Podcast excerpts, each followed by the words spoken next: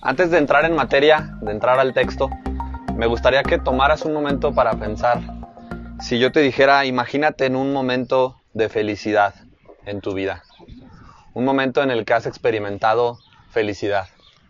No tienes que contestarme, pero muchas de estas eh, experiencias que quizá vengan a la mente puedan estar relacionadas con algún paseo, algunas vacaciones en un lugar bonito, pueden estar relacionados con cenas familiares, quizá en, el nacimiento de un nuevo integrante, quizá puede estar relacionado con, con algún momento que fue significativo para tu vida, eh,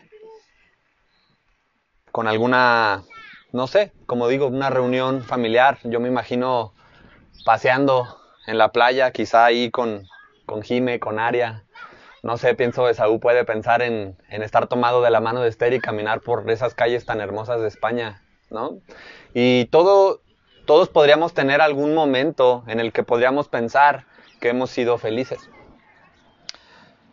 El problema con la felicidad es que es pasajera. El problema con la felicidad es que la reunión se acaba, es que las vacaciones terminan. El problema con la felicidad es que tienen que regresar de España, Esaú y. El problema con la felicidad es que el ser amado un día va a partir. Y quizá vamos a extrañar las voces, quizá vamos a extrañar los abrazos, quizá vamos a extrañar las personas. Y entonces la felicidad, que en algún momento se sintió como una fuerte explosión en nuestro corazón, llega a ser como una vela que se apaga. Contrastando con la felicidad está el gozo. El gozo es firme, y permanece. El gozo es profundo y está arraigado en la certeza de que pase lo que pase, Dios está con nosotros. El gozo está arraigado perfectamente en la persona de Cristo y en ser identificados con Él. Todos podemos pensar en lo terrible y doloroso que es quizá la muerte, que es quizá la partida de un ser querido, que es quizás dejar, que es quizás dejar tu comodidad o las cosas que te gustan. Pero hoy vamos a experimentar por medio de las palabras del apóstol Pablo que para él lo verdaderamente terrible y lo verdaderamente doloroso era no tener comunión con Cristo y no vivir para servirlo a Él. Entonces vamos a entrar en, en materia y hoy vamos a estar en Filipenses 1 del 12 al 26. Filipenses 1 del 12 al 26. Espero que todos eh, hayamos empezado a leer Filipenses ahí con el plan de lectura, porque si lo hacemos, la conversación de hoy va a tener mucha más riqueza. Antes de entrar al tema, me gustaría darte un poquito del contexto del libro. Esta carta, pues el autor de la carta evidentemente es el apóstol Pablo, y los destinatarios de la carta son los santos en Filipos, la ciudad, o la, sí, la ciudad de Filipos, a los ancianos y los diáconos. La iglesia en Filipos fue la primera comunidad de Jesús que el apóstol Pablo fundó en Europa del Este. Esta historia podemos encontrarla en Hechos 16, ya estuvimos leyendo Hechos. Y es importante, y lo voy a mencionar, Hechos 16 y la iglesia en Filipos parece estar fundada, por lo que podemos saber en Hechos, por tres personas, aparte del apóstol Pablo y, Timoteo. Y estas personas son Lidia, que era una comerciante que vendía telas de púrpura, decía en Hechos 16, un carcelero que quizá tuvo parte en que Pablo fuera azotado, y muy probablemente una mujer esclava que había estado endemoniada. Seguramente estas personas entendieron el mensaje que Pablo y Timoteo venían predicando, y a Dios le plació, por medio de estas dos mujeres y un carcelero levantar una iglesia en Filipos. Vaya equipo plantador. El Espíritu Santo estaba en misión, como lo vivimos y como lo acabamos de compartir el día de hoy. Esa es la historia de cómo se levanta la iglesia en Filipos. Y antes de que esta carta eh, fuera escrita por Pablo y fuera enviada a la iglesia en Filipos, podríamos asumir que el apóstol Pablo ya había ido a visitarlos dos veces. No quiero que pierdas de vista algo. Esta iglesia tiene un lugar muy especial en el corazón del apóstol Pablo. desde el versículo 1 hasta el versículo 12, que es lo anterior a lo que vamos a estar estudiando el día de hoy, podemos ver una profunda, un profundo sentimiento de amor y de hermandad entre la iglesia en Filipos y el apóstol Pablo. Filipenses es una de las cuatro cartas escritas desde la prisión y aproximadamente fue escrita entre los años 60 y 61 después de Cristo. El contexto de esta carta es que es una carta en respuesta del apóstol Pablo al agradecimiento y al amor, en agradecimiento al amor de los filipenses, porque ellos habían decidido enviar con Epafrodito, un hermano de la iglesia de Filipo, una ofrenda para Pablo, para su manutención en prisión. Entonces, Epafrodito llega con Pablo, da la ofrenda. Podemos ver que también Epafrodito se enferma muy fuertemente y seguramente por el tiempo que comparten, Epafrodito puede compartir varias cosas de lo que está pasando en la iglesia en Filipos con el apóstol Pablo. Y entonces el apóstol Pablo, cuando es tiempo de enviar a Epafrodito de regreso, manda esta carta con él. Para agradecerles su amor, para agradecerles que desde el día uno han estado con él, participando del Evangelio, participando de caminar con Cristo, participando con Él en sus prisiones y en sus victorias, en todo tiempo y dice que ellos son parte importante de lo que está pasando y aún en prisión en Roma, desde donde el apóstol Pablo se escribe esta carta, siguen con él, enviándole a un hermano para su cuidado. Esta, esta carta definitivamente va a venir a desafiarnos y a retarnos en dónde está nuestro corazón, el motivo por el que hacemos las cosas y por sobre todas las cosas, dónde encontramos nuestro gozo. Con el fin de que si estás tomando nota o, quieres eh, tomarlas, he llamado a esta, a esta charla Cristo el gozo inamovible. Y bueno, vamos a entrar a, a materia y vamos a leer Filipenses 1 del 12 a 26. Vamos a orar. Padre Celestial, te damos gracias Primeramente por tu Espíritu Santo que hace viva y que encarna tu palabra en nuestros corazones. Gracias por tu palabra, una luz que nos guía, alimento que no falla y que siempre permanece. Pido Espíritu Santo que seas tú quien traiga y revele a Cristo Jesús en nuestros corazones por lo que vamos a estudiar el día de hoy. Que seas tú quien habla a nuestro corazón y convenza si hay áreas que debemos entregarte y rendir a ti como nuestro Rey. Y que por sobre todas las cosas no permitas que salgamos igual y que nuestra vida a partir de este momento y los días por venir sean dedicadas a ti para traerte gloria. En el nombre de tu Hijo Jesús oramos, Padre. Amén.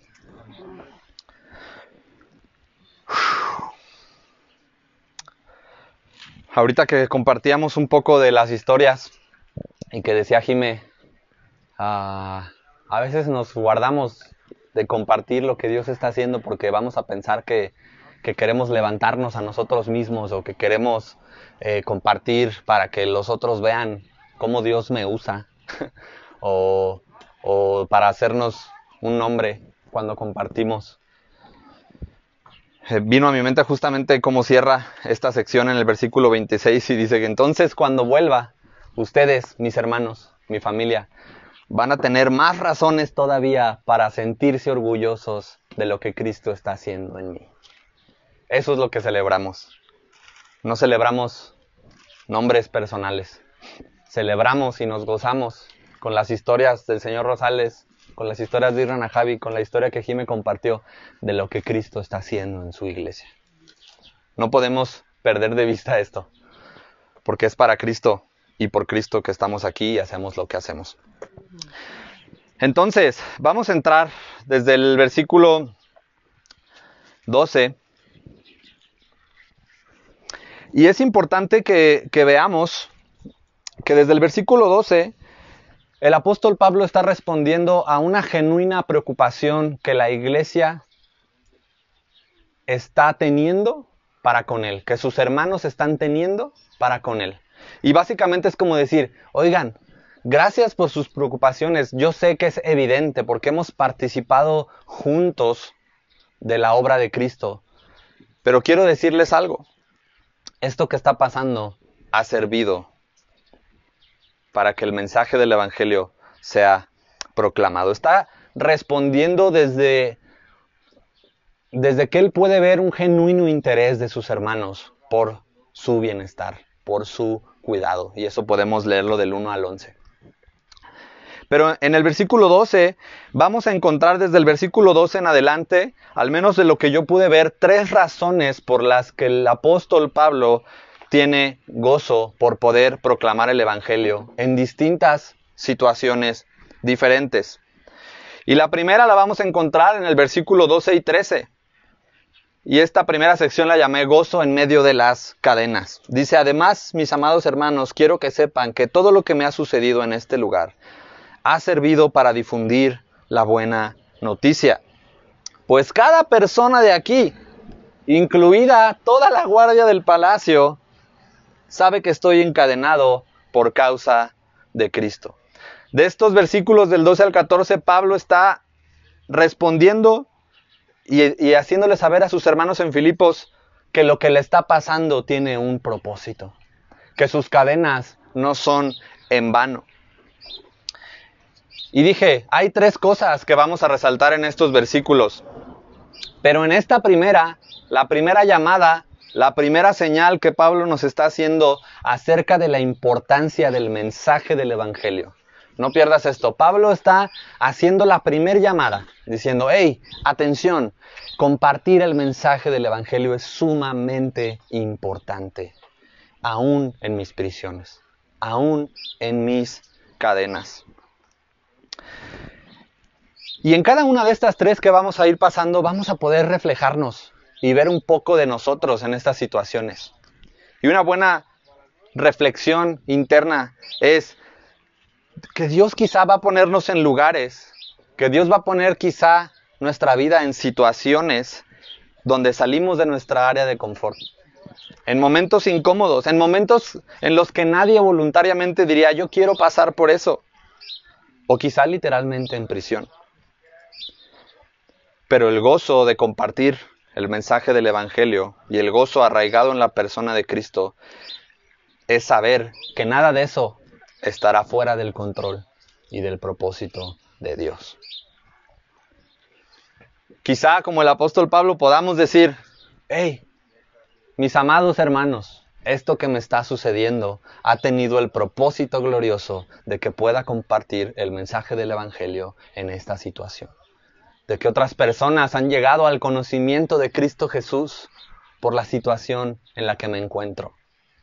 Quizá hemos pensado que compartir el mensaje del Evangelio solamente es en momentos agradables, en una reunión familiar, en un paseo de vacaciones, en situaciones favorables para nosotros, pero quizás Dios nos va a llevar también a compartir el mensaje del Evangelio en momentos oscuros, de lágrimas y tristeza porque es ahí donde nuestro gozo en la persona de Cristo y no en nuestras situaciones va a poder brillar. Quizá necesitamos morir un poco a nuestra comodidad o a lo que nosotros habíamos pensado que sería seguir a Cristo. Quizá pensamos que seguir a Cristo solamente iba a ser para experimentar profunda comunidad, profundo amor. Pero es bueno y es importante, como ayer veíamos en las expectativas de, membresía. Que entremos con los ojos bien abiertos. Seguir a Cristo significa, y, y pienso en los votos, en salud y enfermedad, en la vida y en la muerte. En situaciones buenas y agradables. Ojo, no estoy diciendo que esas situaciones buenas, agradables, no son buenas para compartir el Evangelio. Esas situaciones son dadas por Dios, donde podemos experimentar un poco más de quién es Él, de su bondad, de su amor, de su misericordia por nosotros. Pero en las situaciones de dolor, obscuras y tristes, y en las situaciones que no nos gustaría a nadie de nosotros pasar, vamos a experimentar su fuerza y su compañía en todo momento. La segunda cosa por la que el segundo llamado o sí la segunda llamada o, la segunda cosa que, que, vamos a resaltar de por qué Pablo está diciendo, oigan, es muy importante que proclamemos el mensaje del Evangelio, lo vamos a ver del 15 al 17, y es gozo en medio de la mala reputación. Dice el 15, es cierto que algunos predican acerca de Cristo por celos y por rivalidad, pero otros lo hacen con intenciones puras. Estos últimos predican porque me aman, pues saben que fui designado para defender la buena noticia. Los otros no tienen intenciones puras cuando predican a Cristo. Lo hacen con ambición egoísta, no con sinceridad, sino con el propósito de hacer que las cadenas me resulten más dolorosas. Ojo, el apóstol Pablo está escribiendo para una iglesia en Filipos donde está, bueno, Filipos era, era una región que estaba en Macedonia, en el norte de Grecia, y en, en un lugar donde el conocimiento, la reflexión y ser un maestro, donde las personas te siguieran, era bastante valorado, era de alto valor en la sociedad griega. Pero Pablo va a hacer dos contrastes. Aquellos que predican el mensaje de Cristo con intenciones puras o con buenas intenciones y aquellos que predican el mensaje del Evangelio con malas intenciones o con intenciones impuras. Y al menos podemos ver algunas de las características que el apóstol Pablo da de estas personas. Me tomé la tarea de ver en varias versiones cómo es que califica estas, estas acciones. Y las personas que están predicando el mensaje de Cristo eh, dice Pablo que lo hacen por celos, por rivalidad, por envidia, por egoísmo, por ambiciones personales y en una versión dice hasta por turbios intereses. Si pensamos esto del otro lado, ¿cómo sería la persona que predica el mensaje de Cristo con intenciones puras? Si las personas que lo hacen con malas intenciones es por celos, rivalidad, envidia y egoísmo, podemos ver que el apóstol Pablo está diciendo, ustedes que estaban predicando el Evangelio con buenas intenciones, lo han hecho en compañerismo, en unión, en amor y no con un interés propio. Por eso desde el versículo 1 al 11 Pablo está diciendo, ustedes participaron conmigo en el mensaje del Evangelio. Ustedes han estado conmigo desde el día uno participando en proclamar este glorioso mensaje. Lo hicieron en compañerismo, lo hicieron en unión, lo hicieron en amor y lo hicieron no pensando en ustedes mismos. Por lo que Pablo está escribiendo, podemos pensar que había personas que querían hacerse de una buena reputación mientras él estaba en prisión. Personas que con su predicación estaban ganando seguidores, Estaban, estaban ganando personas que decían, mira qué bien predica esa persona, yo quiero seguir a esa persona. Pero fíjate, Pablo no los llama impíos. Pablo no los llama que, que siguen a otro Dios. Pablo reconoce que son sus hermanos, pero que quizá están predicando con intenciones erróneas en su corazón. Y está diciendo, pero me gozo porque la palabra y el nombre de Cristo está siendo predicado. Quizá hoy tú y yo no estamos predicando de una manera institucional en un domingo, pero estamos predicando todos los días y en todas partes. No solo con nuestras palabras, también con nuestra vida. Quizá dices, bueno, yo no soy uno de esos maestros a los que estoy tratando de ganar seguidores para mí.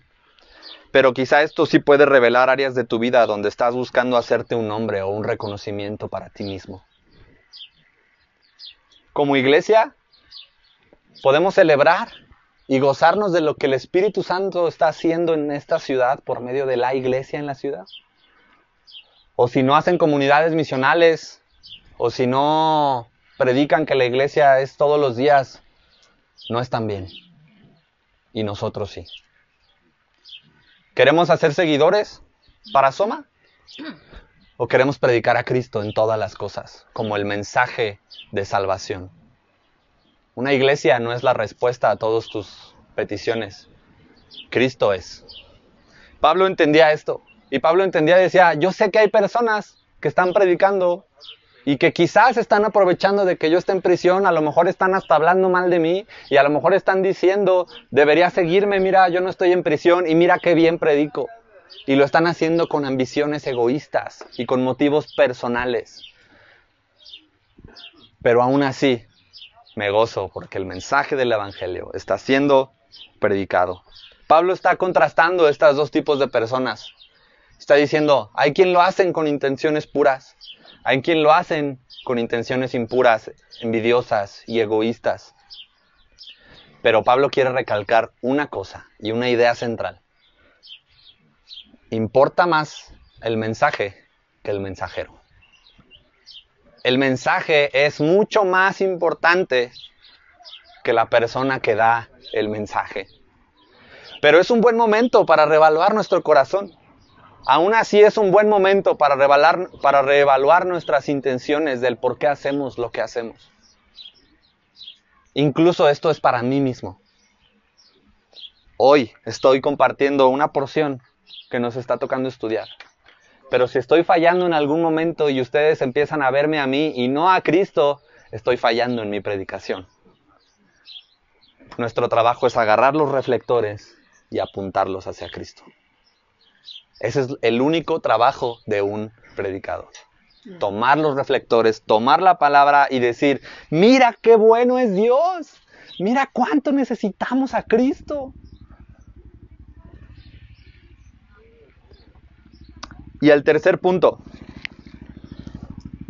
en el versículo 14, gozo por el ánimo de otros. Dice, y dado que estoy preso, la mayoría de los creyentes han aumentado su confianza y anuncian con valentía el mensaje de Dios. ¡Wow! Pablo estaba gozoso porque lo que le estaba pasando, sus cadenas y sus prisiones, estaban sirviendo como un ejemplo de amor al mensaje del Evangelio para la iglesia. Pero detente un momento. Y yo cuando leí esto dije, están locos los cristianos. ¿Por qué la iglesia estaba más animada a predicar el Evangelio cuando uno de sus principales líderes estaba preso? ¿Por qué la iglesia estaba más animada y con más pasión para compartir de las buenas noticias de Jesús si sabían que lo que les esperaba era la cárcel? ¿Por qué la gente estaba dispuesta a morir, devorada por leones en un circo, si sabían que declaraban su fe en Cristo Jesús? Están locos los cristianos. Están locos aquellos que siguen a Jesús. Y Pablo se goza y dice, me gozo porque lo que me está pasando le ha echado gasolina al coche de mis hermanos para ir y predicar el Evangelio. Lo que me está pasando, mis cadenas, el sufrimiento, estar en prisión, quizá injustamente, ha servido como un boost, como un Red Bull que te tomas y te vas a hacer ejercicio para mis hermanos. Y entonces, vuelvo, ¿cuál es el motivo de gozo del apóstol Pablo? que el mensaje del Evangelio está siendo proclamado. Está siendo proclamado por medio de él en prisión, con las personas que lo tienen preso. Está siendo proclamado con las personas que lo hacen incluso con intenciones no correctas. Y está siendo proclamado por los hermanos que lo ven y dicen, mira, Pablo está en prisión y está compartiendo el Evangelio allá adentro. ¿Por qué no lo hacemos nosotros que estamos libres? Y Pablo se goza y dice, el mensaje de Cristo está siendo proclamado. Ese es el centro de mi vida, para eso vivo. No tendría propósito fuera de Cristo. No tendría propósito en mi vida si no lo sirvo a Él. Hermano, no ha habido ninguna persona, sistema político, social o pandemia incluso, en ningún momento de la historia que haya podido detener que el mensaje de Cristo sea proclamado. Ni habrá quien lo detenga. ¿Por qué? Pablo lo dice, el Espíritu de Jesús, estoy convencido que me está ayudando. Dijimos, la felicidad depende de las situaciones, pero esas situaciones buenas un día terminan. El gozo está arraigado en la persona de Cristo. Y está arraigado en saber que vamos a tener días buenos y vamos a tener días malos, pero nunca, nunca vamos a tener un día sin Dios. En medio de las buenas y en medio de las malas. Nuestro gozo permanece en la persona de Cristo. Entonces, no pierdas de vista este punto. Pablo entendía que el mensajero no era lo realmente importante, sino que lo realmente importante era el mensaje. Sea como sea, es predicado. Y acabamos de ver tres cosas en las cuales Pablo dijo, hey, el mensaje es lo importante, el Evangelio es lo importante, proclamar las buenas noticias de Jesucristo es lo importante. Pero vamos a ver un poco más, vamos a, como decimos, vamos a rascarle al corazón de Pablo. ¿Por qué está diciendo esto? ¿Por qué los cristianos están locos? ¿Por qué los cristianos estaban dispuestos a morir? ¿Por qué los cristianos cuando uno de sus principales líderes estaba siendo preso se animaban más a compartir el mensaje del Evangelio?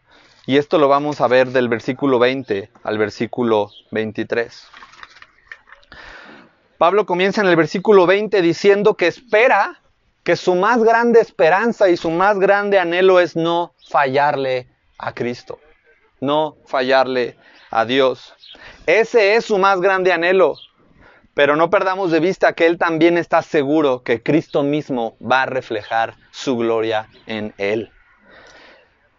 Leer el versículo 21 y el versículo 22 no tienen tanto peso si no estamos pendientes del versículo 20. Está diciendo, espero, anhelo. Es como platicaba con Esaú y me pasó un, comentario, decía, aquel, aquella persona que se asoma por la ventana y que, está esperando cuando yo, yo me pude reflejar como cuando mi papá se iba de viaje y él regresaba, yo sabía el día que él iba a regresar y yo me asomaba por la ventana esperando que él volviera, esperando que él regresara. Yo sabía que mi papá habría de llegar. De esta manera el apóstol Pablo está esperando. Dice, anhelo mi más grande anhelo es no fallarle a Dios. Vamos a leerlo del versículo 20 al 23. Dice, tengo plena seguridad y la esperanza de que jamás seré avergonzado, sino que seguiré actuando con valor por Cristo y como lo he hecho en el pasado. Y confío en que mi vida dará honor a Cristo, sea que yo viva o muera. Piensa en esto. Aquí esta versión dice, tengo la esperanza de que jamás seré avergonzado. Pablo no está hablando de que él vaya a ser avergonzado por alguien. Pablo está diciendo, tengo la esperanza de que no voy a fallar el mensaje que tengo en mi interior, de que no voy a actuar con vergüenza. Tengo la esperanza de que, y lo dice en el versículo adelante, seguiré actuando con valor. Tengo la esperanza de que no voy a fallarle a Cristo. Tengo la esperanza y mi más grande anhelo es que siempre predique con valor. Este mensaje del que acabamos de ver que es muy importante, que es más importante el mensaje que el mensajero. Tengo la esperanza que siempre voy a ser un mensajero que está actuando con valor y que no voy a quedar mal. Otras versiones lo dicen así no voy a fallarle, no voy a quedar mal, no voy a, sentir vergüenza. Entonces voy a, voy a con valor proclamar el mensaje de Cristo. Y dice, pero confío en que mi vida dará honor a Cristo. Y en otras versiones dice, en que Cristo mostrará su gloria en mi cuerpo, en mi vida. Ya sea que viva o muera, Cristo será glorificado. ¿Cuál es el propósito del apóstol Pablo? Que Cristo sea glorificado. Que todo lo que hace en prisión, que todo lo que hacen sus hermanos cuando están animados, que todos los que predican con intenciones impuras, que Cristo está siendo glorificado. Y que en su cuerpo, ya sea que Él viva o muera, Cristo va a brillar. Vayamos al versículo 21. Dice, pues para mí vivir significa vivir para Cristo. o es Cristo. Y morir es aún mejor. Otras versiones dicen es ganar, es ganancia. Pero si vivo, puedo realizar más labor fructífera para Cristo. O sea, si vivo, voy a seguir sirviendo a Cristo. Voy a seguir viviendo en el propósito que Dios me encomendó.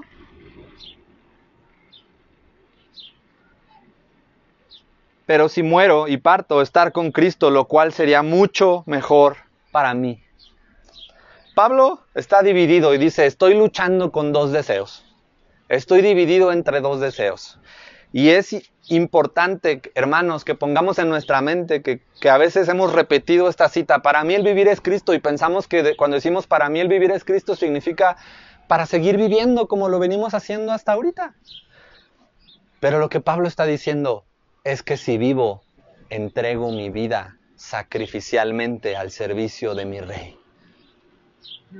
Voy a poder seguir compartiendo estas historias que acabamos de compartir Voy a poder seguir siendo luz y sal en mi trabajo.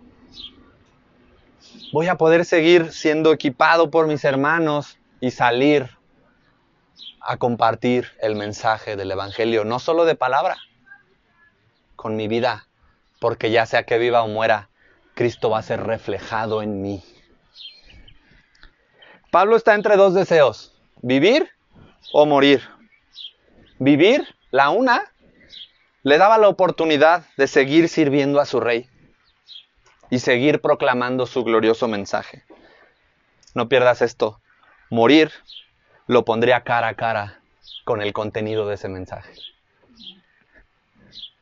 Vivir daba a Pablo la oportunidad de seguir compartiendo el mensaje. Morir pondría a Pablo cara a cara con el contenido de ese mensaje, Cristo mismo. Entonces decía, para mí es mucho mejor estar con Cristo si me voy. Pero si me quedo, me gozo porque aún en medio de mi prisión puedo seguir compartiendo el mensaje de Cristo. El mensajero no es lo más importante. El mensaje lo es. Pero vamos a hacer una secuencia por lo que hemos visto. El mensajero no es lo más importante es el mensaje, pero quiero que entiendas esto.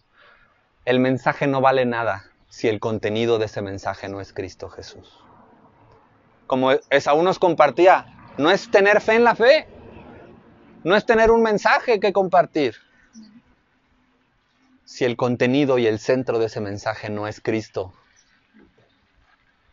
no importa ese mensaje si este mensaje no te está llevando a conocer más y más y más a Cristo y arraigarte más y más y más a Él, es un mensaje que entra por aquí y sale por acá.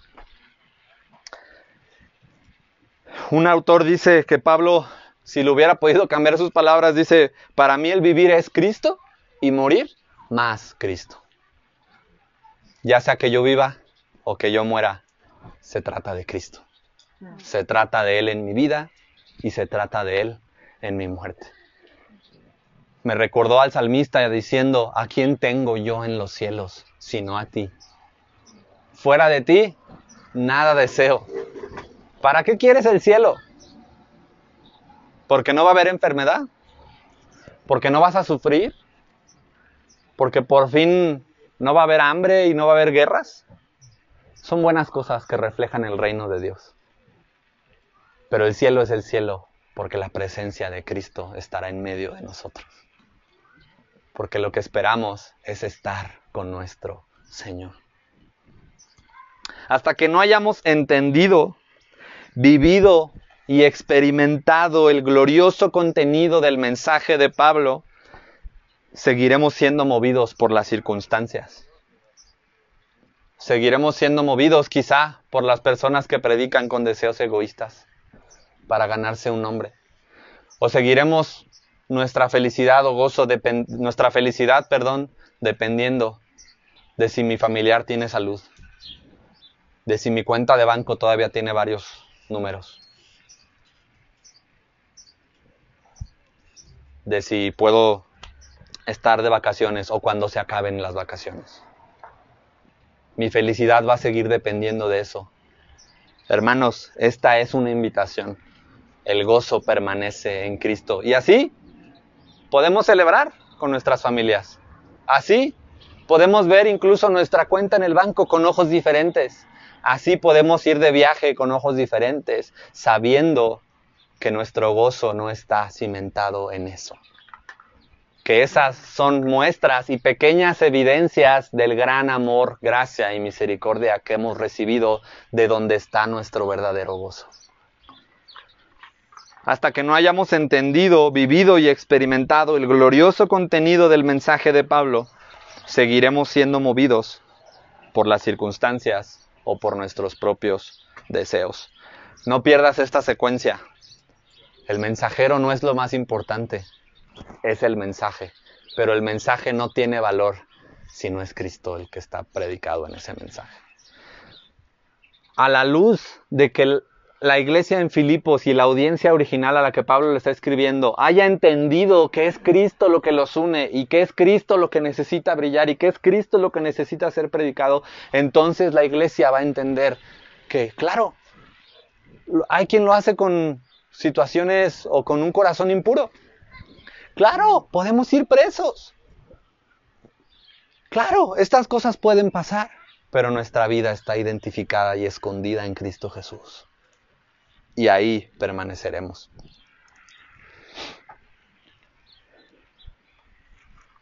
Vamos a, ir aterrizando la idea y en el versículo 25 y 26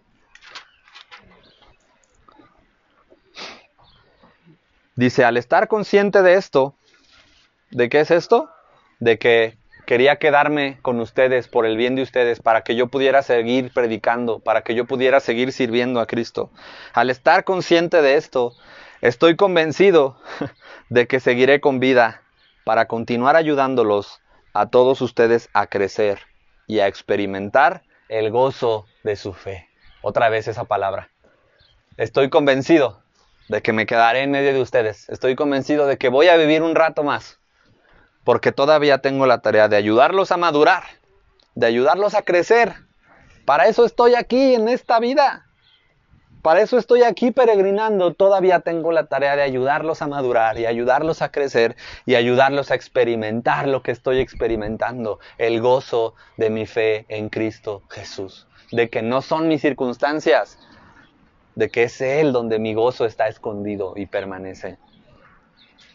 Al estar consciente de esto, estoy convencido de que seguiré con vida para ayudarlos. Muchas veces, hermanos, queremos que, que Dios nos diga o que nos muestre qué va a pasar en el futuro para nosotros si lo obedecemos o si decidimos seguirlo.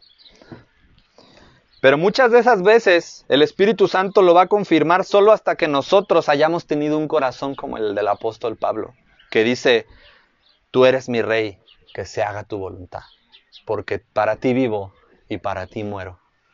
Eh, después de que Pablo expresa esto, él dice, ¿saben qué? Después de decir lo que dije, estoy convencido de que voy a estar un tiempo con ustedes. Todavía.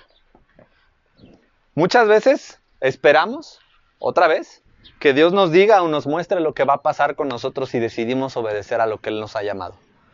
Muchas veces quisiéramos que Él nos mostrara, Dios, yo te voy a seguir, me voy a cambiar de ciudad, pero muéstrame que todo va a estar bien, por favor, para saber si voy o no voy.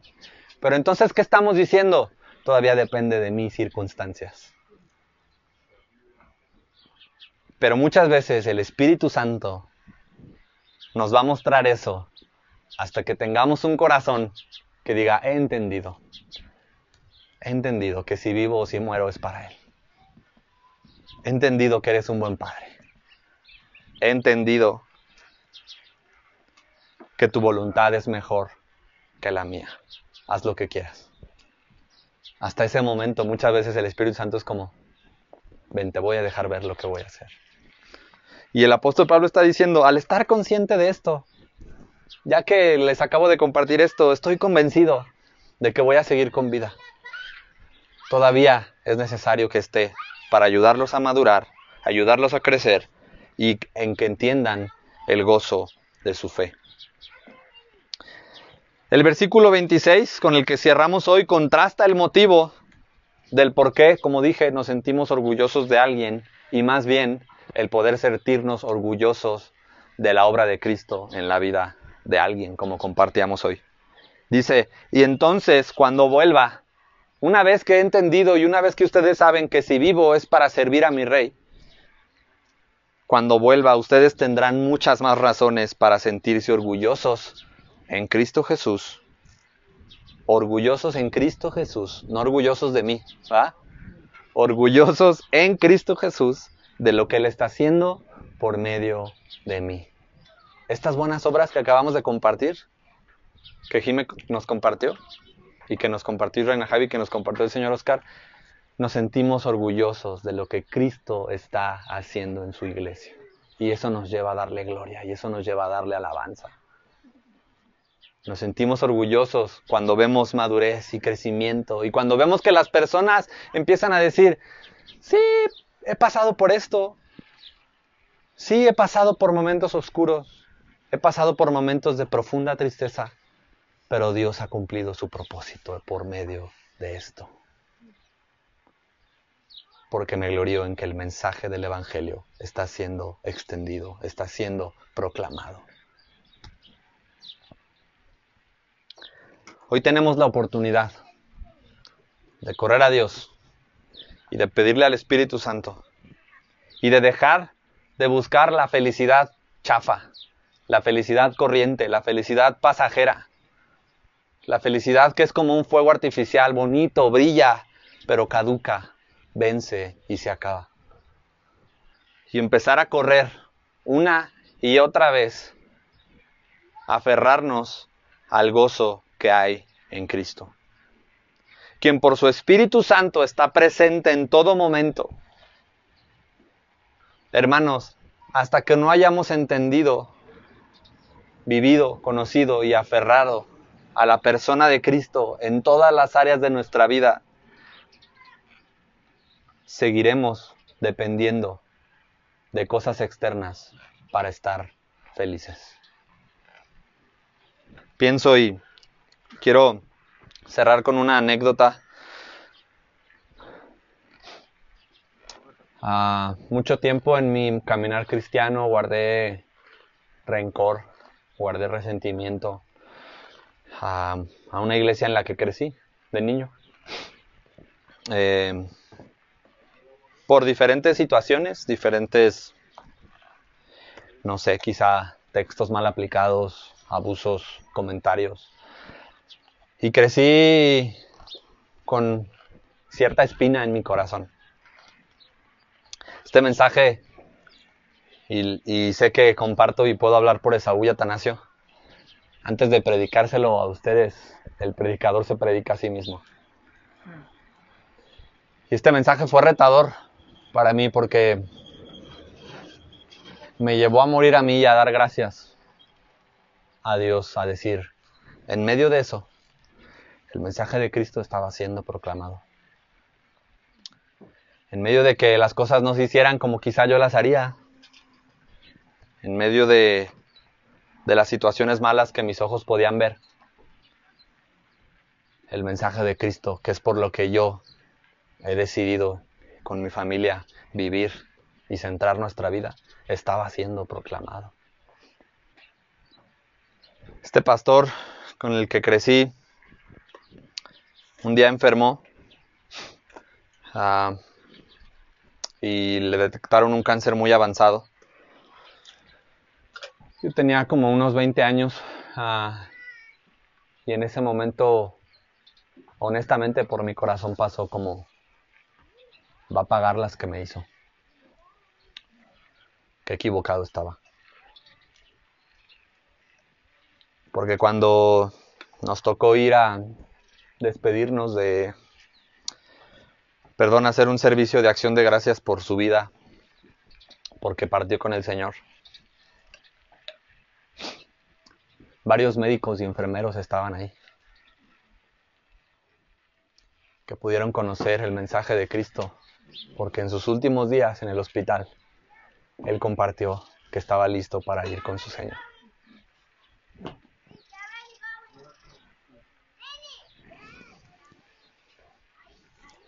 hermanos, es una invitación para vivir y decir,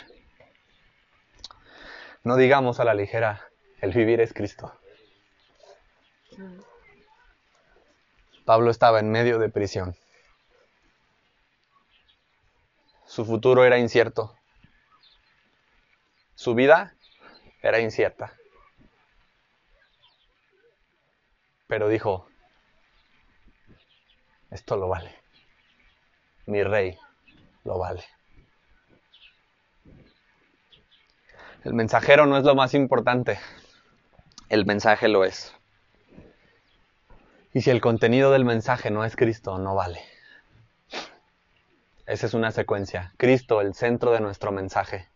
Y entonces, hasta entonces, nuestro mensaje es sumamente importante para compartir. Es sumamente importante que compartamos el mensaje del Evangelio. No por ti, no por mí, no por Soma, porque Cristo es el contenido de nuestro mensaje. Y hay personas hoy buscando su felicidad en su cuenta de banco. Hay personas hoy buscando su felicidad en el negocio que van a cerrar. Hay personas hoy buscando su felicidad en la casa donde van a vivir. Hay personas hoy buscando su felicidad en que toda su familia tenga salud. Hay personas hoy buscando su felicidad en el nuevo miembro de la familia que tanto anhelan. Pero muchas de esas cosas no van a suceder o no van a salir bien. Pero es ahí donde nuestro gozo y donde nuestro rey y donde el mensaje del Evangelio brilla. Porque decimos, y lo hemos dicho, qué bien compartir a Cristo cuando todo va bien. Qué bien compartir de Jesús cuando todo parece que va viento en popa. Pero oportunidades tan valiosas como compartir a Cristo en medio de nuestras lágrimas causan eco en el corazón de otras personas. Vamos a orar. Dios, gracias por la oportunidad de venir a tu palabra. Gracias por tu Espíritu Santo, que es quien hace viva y eficaz en el corazón de mis hermanos lo que estamos leyendo. Gracias Cristo Jesús porque si en alguien encontramos un modelo que dejó su vida, su comodidad, su gloria, para venir, humillarse y tomar una cruz, eres tú mismo. Tú mismo sujetado a la, a la voluntad del Padre. Tú mismo dependiendo del poder del Espíritu Santo para llevar a cabo tu obra. Gracias por lo que estás haciendo en tu iglesia. En el nombre de tu Hijo Jesús.